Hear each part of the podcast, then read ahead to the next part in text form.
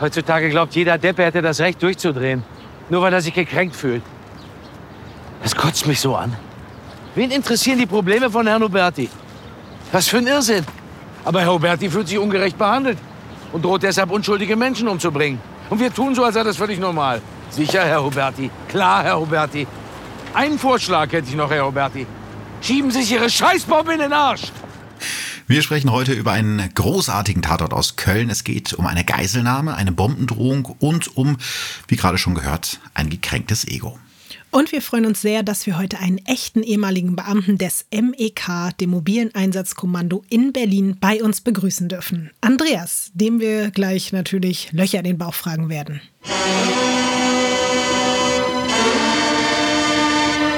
Sonntag, 20.15 Uhr. Der Podcast zu Tatort und Polizeiruf 110 mit Visavi und Philipp Fleiter. Und dieses Mal kommt die Triggerwarnung von mir. In diesem Podcast thematisieren wir psychische und physische Gewalt, Mord und Suizid. In dieser Folge geht es explizit um Terroranschläge, Geiselnahmen und Kindesmissbrauch. Das kann bei Betroffenen zu posttraumatischen Belastungsstörungen führen. Heute wird's mal so richtig Kölsch im Kölner Tatort. Ballauf und Schenk ermitteln in der Folge Hubertis Rache auf dem Rhein. Ein Mann hat ein Schiff entführt und die Passagiere als Geiseln genommen. Ich würde alles tun, wenn Sie meine Tochter gehen lassen. Und die Familie mit dem kleinen Baby. Die vier jungen Männer, die. Lassen Sie doch bitte alle Passagiere von Bord. Sie haben mich doch. Herr Huberti, seien Sie großmütig. Und obwohl wir in Köln sind, hatte ich miese Hollywood-Assoziation. Ich habe nämlich von Anfang an an einen meiner liebsten Action-Thriller-Geiseldramen gedacht, nämlich Speed mit Sandra Bullock. Ahnst du, wo ich herkomme? Ja, total. Also da geht's ja auch um ein entführtes Verkehrsmittel. Mhm. Im Fall von Speed 1 ist es ein Bus, im Fall von Speed 2 sogar auch ein Boot, allerdings ein bisschen größeres, mhm. ein Kreuzfahrtschiff, aber den zweiten Teil vergessen wir mal. aber du hast recht, diese ganze Situation dieser Geiselnehmer, ähm, die Passagiere, die nicht so genau wissen, was passiert hier jetzt gerade, das hatte so ein bisschen diese Vibes, stimmt. Ja. Fand ich sehr, sehr gut, dass einfach dieses Motiv auch mal im Tatort stattgefunden hat. Da war ich auf jeden Fall Fan davon. Also du hast es gerade schon gesagt, der Entführer Entführer droht damit, eine Bombe auf diesem Ausflugsschiff in die Luft gehen zu lassen, wenn Balloff und Schenk ihm nicht in den nächsten zwei Stunden bestimmte Menschen an Bord schicken. Herr Huberti, wollen Sie mich töten, weil ich anderer Meinung bin als Sie? Darum geht's doch gar nicht. Ich will, dass man mir endlich zuhört. Sie haben keine Ahnung. Sie wissen gar nichts. Weil der Entführer des Schiffes, Daniel Huberti, damit beginnt, Forderungen an die Polizei zu stellen, kommt auch das SEK ins Spiel. Der zuständige Beamte plant, wie man den Entführer am besten stoppen kann, ohne dass Unschuldige zu Schaden kommen. Das Schiff bewegt sich mit vier Knoten rennaufwärts. Ja, das heißt, wir haben circa 30 Minuten Zeit, bis die Agrippina die Südbrücke erreicht. Hier besteht für meine Männer die Möglichkeit, sich abzuseilen. Der Zugriff erfolgt überraschend und lautlos. Und vielleicht auch noch mal kurz zur Erklärung: Das Spezialeinsatzkommando, kurz SEK, ist eines von fünf Sonderkommandos der Polizei. Und jedes Bundesland hat ein landeseigenes Einsatzkommando, das sich um verschiedene Dinge kümmert. Das SEK wurde früher auch als Sondereinsatzkommando bezeichnet. Das macht man heute nicht mehr, weil dieser Begriff wegen des Sondereinsatzkommandos Eichmann der SS belastet ist. Deswegen Spezialeinsatzkommando. Neben dem SEK gibt es bei der Polizei außerdem das mobile Einsatzkommando MEK und noch ganz viele andere Untergruppen. Und genau darüber sprechen wir jetzt mit unserem Gast. Unser heutiger Gast Andreas wollte eigentlich gerne bei uns im Studio sein, aber aus gesundheitlichen Gründen hat er es nicht geschafft. Deswegen wollen wir uns im Vorfeld entschuldigen. Das Internet war heute nicht ganz so auf unserer Seite. Der Empfang war ein bisschen schwierig, aber wir äh, versuchen es natürlich trotzdem und hoffen, dass euch die Qualität jetzt nicht groß stört. Ich glaube, es lohnt sich trotzdem, sich das anzuhören. Voll. Und den Nachnamen lassen wir an dieser Stelle einfach mal bewusst weg. Er ist Mitglied der Gewerkschaft der Polizei und er hat viele Jahre beim MEK MEK Berlin gearbeitet. Hallo Andreas, schön, dass du dir Zeit genommen hast. Ein wunderschön. Das MEK kommt dann zum Einsatz, wenn man das vielleicht im Tatort manchmal sieht, wenn ein Verdächtiger beschattet werden soll und da läuft dann das Pärchen ganz unauffällig irgendwie hinterher. Ähm, was macht ihr denn sonst noch beim MEK oder was hast du damals beim MEK noch gemacht? Naja, ich habe so ziemlich alles beobachtet, was man beobachten kann. Also jegliches Fahrzeug, jegliche Tür. Ich habe mir immer überlegt, man hätte ja irgendwann mal ein Bilderbuch anlegen können von aller Türen, auf die ich über Jahre hinweg geblickt habe. Jede mögliche Form von äh, Personen oder das ist alles äh, Observationsarbeit, MEK-Arbeit. Wann genau ruft man überhaupt das SEK? Also wann greifen dann die normalen Polizisten in Anführungsstrichen zum Hörer? Gibt es da so eine, so eine klare Grenze, wo das festgelegt ist? Ab dann übernehmen die Jungs vom SEK? Also da gibt es die unterschiedlichsten Situationen, wo mhm. natürlich tatsächlich dann äh, angerufen wird und es wird dann auch noch teilweise mit dem SEK abgesprochen, ob das überhaupt ihre Sache ist oder nicht. Ähm, bei solchen Ereignissen, also bei einer Geiselnahme, bei einer Entführung, bei irgendwelchen schwerstkriminellen Taten, da ist das SEK auf jeden Fall immer mit im Spiel. Ähm, MEK und SEK Zusammenarbeit ist auch so im Grundsatz geregelt, dass die Festnahme halt, also zumindest in Berlin ist das so, die Festnahme nicht vom MEK durchgeführt werden sollte, sondern dann halt das SEK tätig wird. Nun muss man allerdings wiederum sagen, Polizei ist nun mal halt Ländersache und in verschiedenen Bundesländern ist es anders geregelt. Da machen die mal einen Monat lang SEK-Arbeit und einen Monat lang MEK-Arbeit.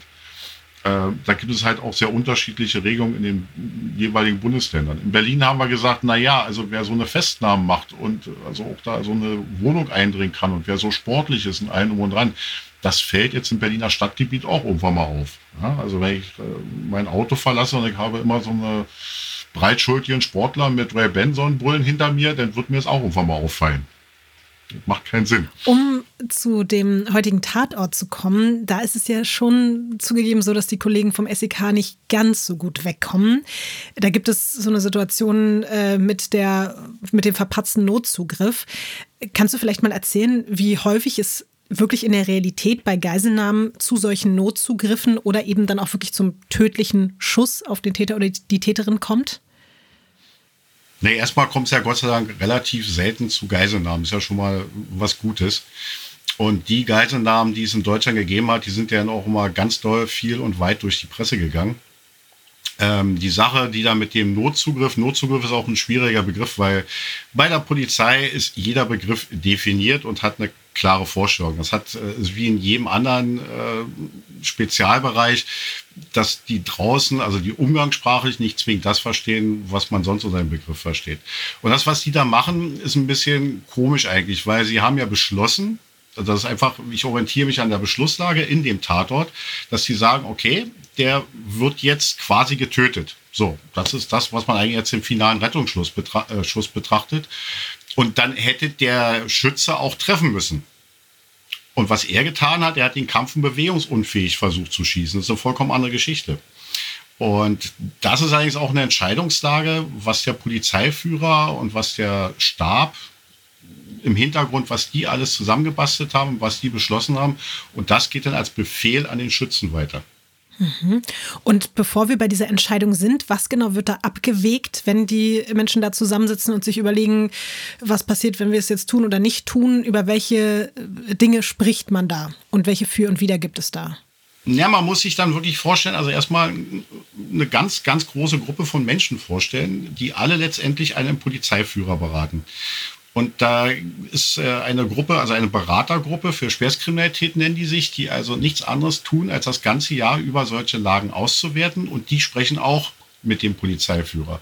Und dann muss halt geguckt werden, welche Optionen, welche Möglichkeiten haben wir denn? Also wie viel Geiseln könnten oder wie, wie sieht die Gefahr, Gefährdung für die Geiseln aus? Habe ich nur einen Täter oder wie hier in dem Tatort habe ich einen unbekannten Komplizen noch im Spiel? Macht ja keinen Sinn, wenn ich den einen Täter weg habe, aber der andere bleibt noch da. Und all diese Dinge werden im Sekundentakt dort in diesem Führungsstab ausgewertet und dann muss halt auch irgendwann mal eine Entscheidung von dem Polizeiführer getroffen werden, was er will. Das klingt ja jetzt so, als wenn da eben wirklich sehr, sehr viele Menschen involviert sind in diese Entscheidung. Was passiert denn, wenn bei so einem Zugriff plötzlich doch die falsche Person verletzt oder sogar getötet wird? Wer ist da am Ende dann rechtlich verantwortlich für?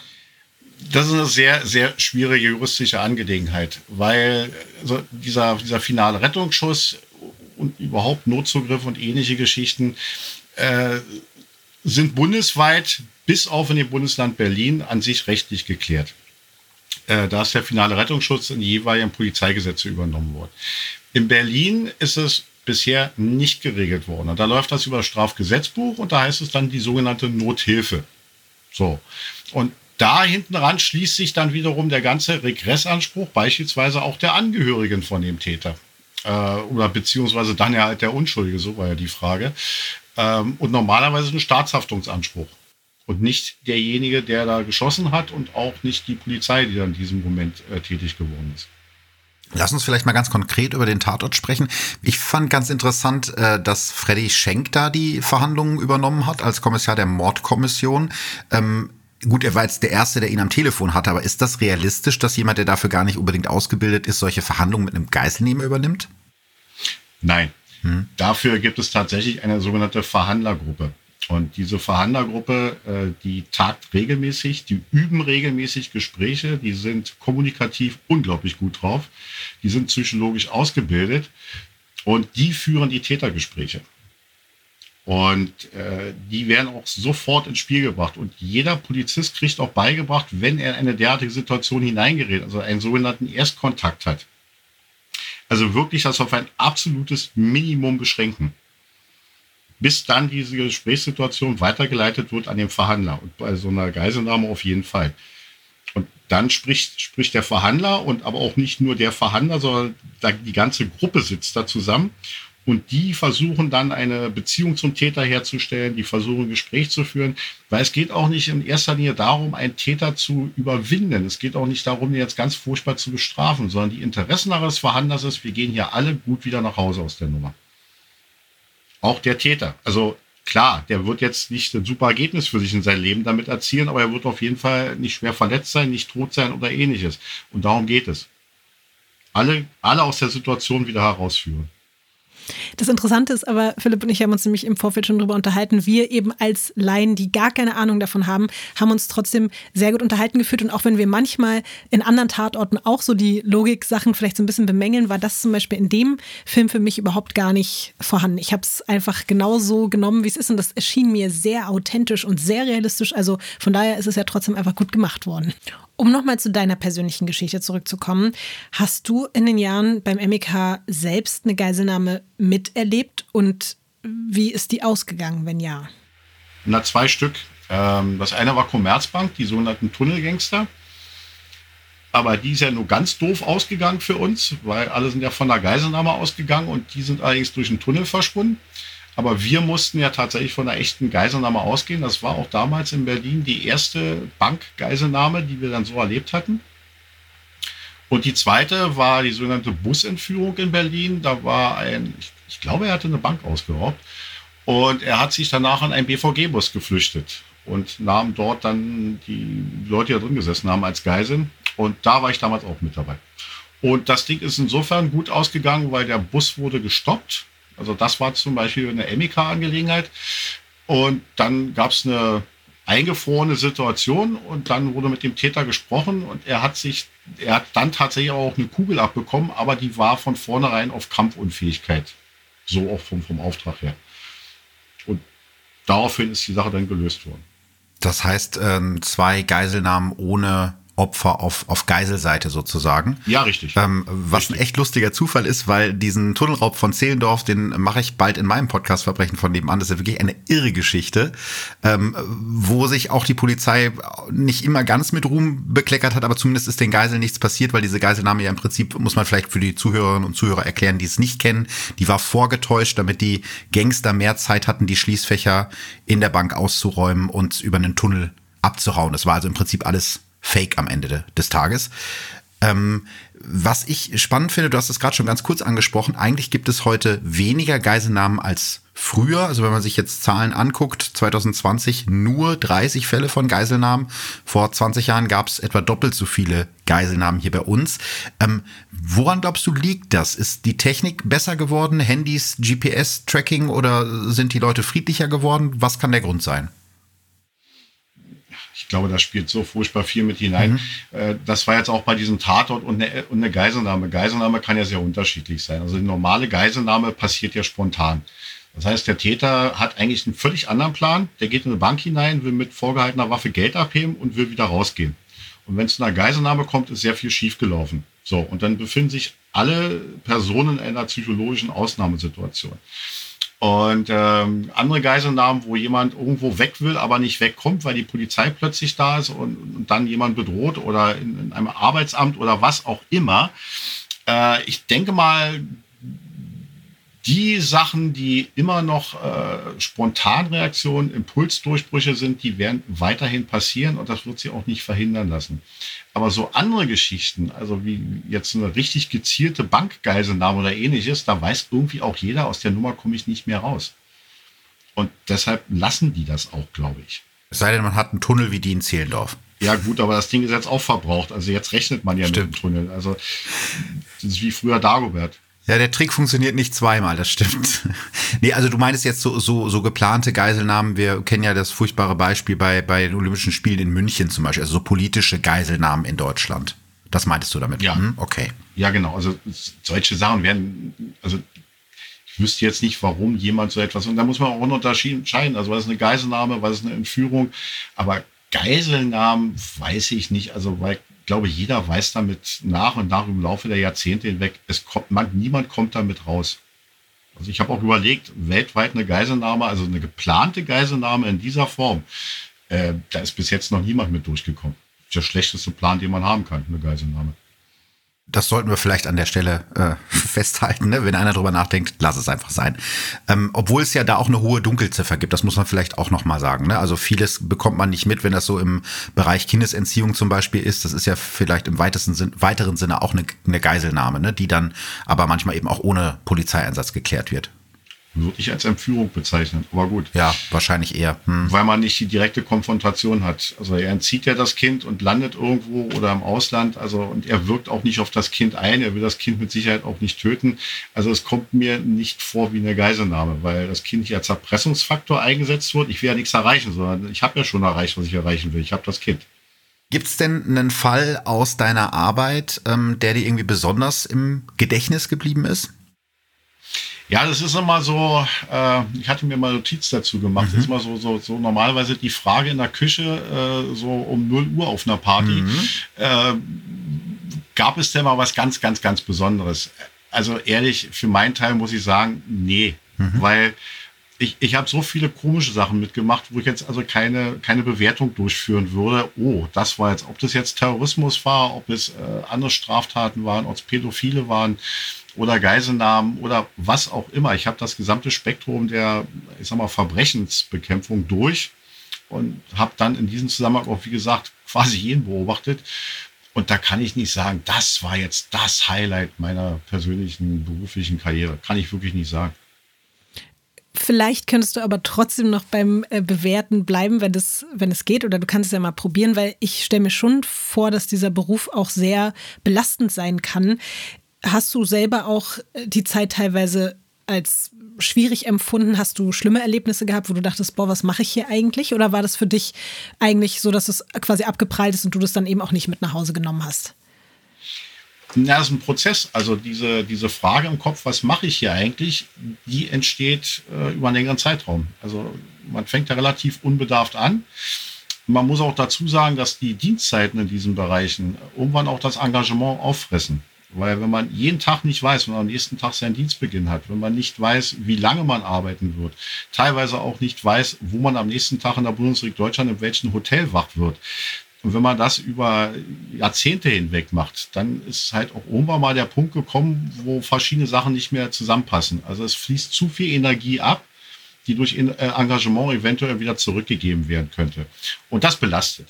Und äh, mich hat es auch irgendwann mal extrem belastet und ich habe gesagt, ja, stimmt, du, du, du fährst hier gerade mit 100 Sachen in der Gegend herum. Äh, wofür, warum, weshalb?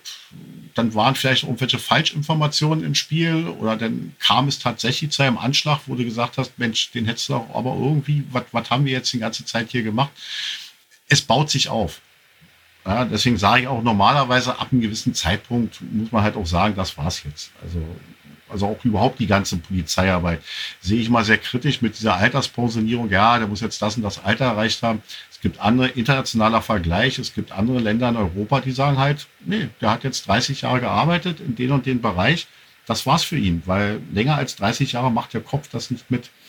Würdest du auf der anderen Seite aber auch sagen, jetzt so betrachtet, dass es etwas gab, wofür es sich besonders gelohnt hat, diesen Job zu machen und was für dich ähm, ja auch immer noch so vielleicht das Beste daran war, beim MEK zu arbeiten?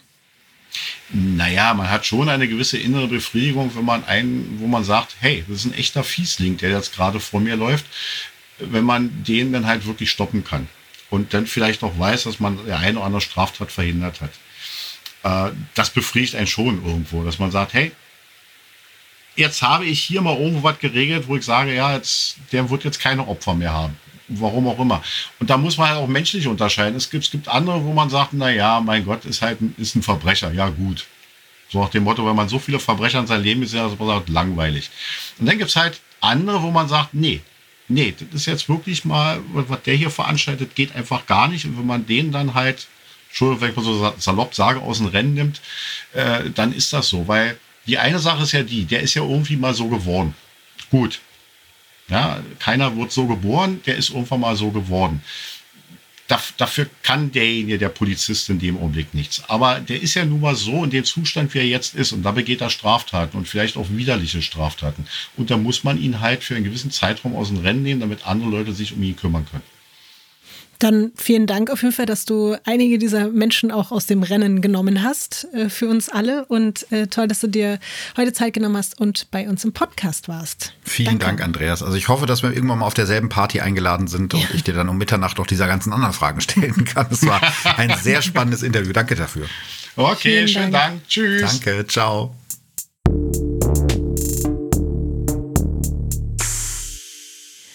Das war ein richtig schönes Interview. Voll, voll. Alleine was ein Highlight für mich war, ich liebe das ja so Ur-Berliner mhm. einfach quatschen zu hören. Stimmt. Und ich mochte das auch. Der hatte so eine geile so, so Lean-Back-mäßige Art, mhm. so, ja, weißt du, er erzählt einerseits, dass er in so Sachen involviert war, wie diesen verrückten Tunnelraub und wenn du ihn dann danach fragst, so nach dem, was ihm besonders im Gedächtnis geblieben ist, ja, nee, also eigentlich nix, wo ich mir dann denke, krass, ja, so ja. wie, wie äh, cool musst du irgendwie dann auch sein, wenn du so, also ich habe das Gefühl, dass er sich eben auch selber nicht, nicht so wichtig und ernst nimmt in dem, mhm. was er geleistet und erlebt hat. Das finde ich immer sehr sympathisch, aber ich glaube, dass wir eventuell, was die Bewertung des Tatortes mhm. angeht, mit dem äh, Andreas nicht ganz einer Meinung sind, oder? Ich habe also, ja sogar angefangen, mit ihm zu diskutieren, falls du es gemerkt hast. Ich wollte den Tatort verteidigen. Also so weit war es schon. So weit war es schon. Ja. ja. lass uns doch mal drüber reden. Ähm, mhm. Ich habe gerade rausgehört, dir hat es auch so gut gefallen wie mhm. mir. Ähm, äh, vielleicht doch als kleiner Fun-Fact am Rande, ist auch ein bisschen peinlich für mich, aber ich kann es ja mal erzählen. ich konnte mich in dieses Setting wirklich besonders gut einfühlen dieses Mal. Zum einen, weil ich ja sehr oft in Köln bin und auch deshalb, weil ich selber mal vor einigen Jahren einen Junggesellinnenabschied auf genau so einem Ausflugsboot in Köln gemacht gemacht habe. Zum Glück ohne diese peinlichen T-Shirts und Puh. Hüte. Immerhin das. Wow, weil ich muss zugeben, ich habe die ganze Zeit gedacht, was für Trottel. Ja, ich bin so. einer davon. Aber das hatte natürlich hauptsächlich auch was ja. mit, äh, mit den T-Shirts zu tun. Also ich hoffe insofern, dass ihr natürlich weniger trottelig unterwegs wart. Aber natürlich. ich hatte äh, krasserweise auch Assoziationen wegen des Boots und wegen Köln. Das ist schon Ewigkeiten her. Da hat der Rapper Echo Fresh mal alle zu dieser Zeit wichtigen Hip-Hop-Medien auf ein ähnliches Boot in Köln für eine Listening-Session eingeladen. Und ich durfte da auch dabei sein. Und die Abfahrtsstelle sah wirklich eigentlich fast genauso aus wie die, äh, wo das Boot äh, im Tatort abgefahren ist. Und deswegen habe ich es irgendwie ein bisschen gefühlt und tatsächlich auch noch ein kleiner persönlicher Fakt über mich. Bootfahren kommt bei mir direkt nach Pool. Insofern war ich Feuer und Flamme für den Ort des Geschehens, aber auch nicht nur dafür, um das schon mal vorwegzunehmen. Ich würde aber erstmal gerne von dir wissen, was mhm. hat dir denn so gut gefallen an Hubertis Rache? Also in dem Fall, finde ich, ist alles drin, was einen guten Kölner Tatort ausmacht. Ne? Wir haben sehr, sehr viel Köln, wesentlich mehr als beim letzten Mal, weil vier Jahre hätte auch in München spielen können. Man hätte den Unterschied jetzt nicht unbedingt bemerkt, weil da ging es ja um diese Villa und diesen Pool und so. Ne? Joe Bausch ist dabei, den mag ich halt super gerne, spätestens seit er bei Verbrechen von dem Mann mal zu Gast war. Und ich finde einfach, der hat so eine geile Stimme, der kann einfach sagen, was er will. Und Jütte ist endlich wieder dabei. Der war ja letztes Mal, hatte der ja ausgesetzt.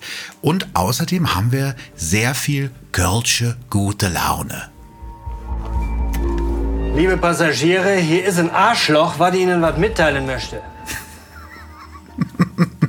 Also den Kapitän von diesem Boot habe ich sehr, sehr gefeiert. Außerdem haben wir noch zwei echte Tatort-Veterane am Start. Stefan Kampwirt übernimmt den Part der Hauptfigur Daniel Huberti. Den kennen wir nicht nur aus Dark, sondern auch aus bisher acht Tatorten. Und wenn du denkst, das ist schon viel, schauen wir uns mal seine Gegenspielerin in Anführungsstrichen an, die Staatsanwältin Dr. Svenja Pause. Die wird gespielt von Christina Groß und die war sogar schon zwölfmal im Tatort dabei. Also sammeln beide absolute Fleißsternchen und, muss man auch sagen, spielen wirklich großartig. Warte mal, zwölf Ja. Mal? Ja. Ich, also, hä? Ich habe mich jetzt auch gefragt, ob sie mir deswegen so bekannt vorkam. Mhm. Ist sie damit so Spitzenreiterin, die Schauspielerin in Deutschland, die in den meisten Tatorten mitgespielt hat? Oder kommt da noch jemand äh, öfter im Tatort vor als sie? Also meines Wissens nach äh, gibt es relativ wenige Nebendarsteller, die auf so viele Einsätze kommen. Also die Ermittler, die als wiederkehrende Rollen auftauchen, äh, sind natürlich öfter dabei. Aber zwölfmal dürfte schon wirklich Spitzenposition sein. Und die ist halt auch so eine, man kennt die irgendwie, ne? Ja, man sieht, voll. also ich wäre jetzt nicht auf den Namen gekommen, aber man kennt die irgendwie, das Gesicht, weil die in vielen Filmen und Serienproduktionen halt irgendwie eine sehr, sehr gute Nebenrolle oft spielt. Verrückt. Aber sie hat, wie gesagt, auch wirklich einfach Mhm. Ja. gut gespielt. Ich muss auch sagen, dass der komplette Cast einfach großartig war. Ja. Und in meiner Wahrnehmung habe ich auch Klaus J. Behrendt und Dietmar Bär hier in absoluter Topform gesehen, was vielleicht auch nicht immer so der Fall ist. Und so eine Energie, wie die beiden in dem Tatort hatten, das ist ja nach 25 Jahren gemeinsamen Dreharbeiten vielleicht auch nicht mehr ganz so selbstverständlich. Und ich glaube, das war aber natürlich auch wirklich einfach dem Fall geschuldet. Ich war komplett unter Dauerstrom. Ich hatte zwischenzeitlich echt Momente, wo ich den Atem angehalten habe, weil ich dachte, dass sich jetzt irgendwer eine Kugel fängt. Und auch teilweise Leute, bei denen ich dachte, bitte nicht jetzt. Nicht jetzt noch ein Ermittler hier, der irgendwie erschossen wird auf einmal oder so.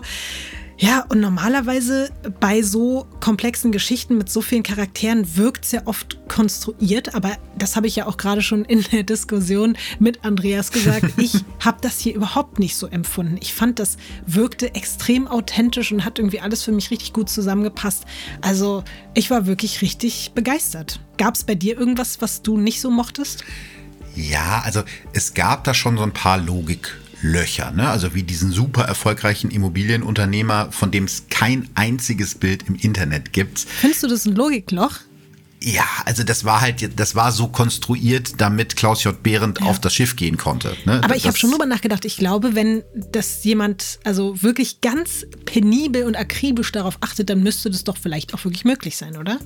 Philipp, ich bin heute einfach die Anwältin dieses Du bist voll, ja, du bist ich voll die verteidige einfach. Verteidigungsmodus. Sag mir noch Nix. mehr Logiklöcher und ich werde sie äh, verteidigen und sagen, dass es nicht so war. Nix geht hier gegen Ball auf und Schenk. Ich sehe schon, das ist ganz, ganz Aber ich habe gefährlich. dich eigentlich gefragt, deswegen sorry, bitte sag Ja. weiter, was dich noch gestört hat. Nein, aber man muss schon sagen, dass Hubertis Rache einfach so spannend ist, dass man solche Sachen ganz schnell wieder vergisst.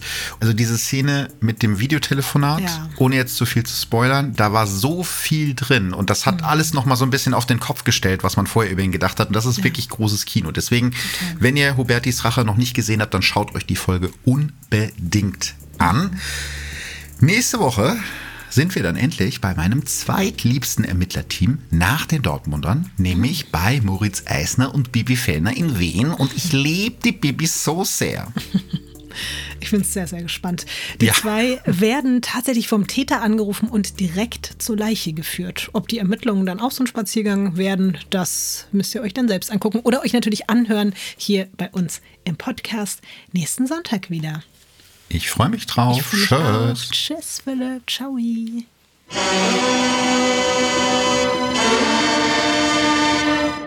Sonntag 20.15 Uhr.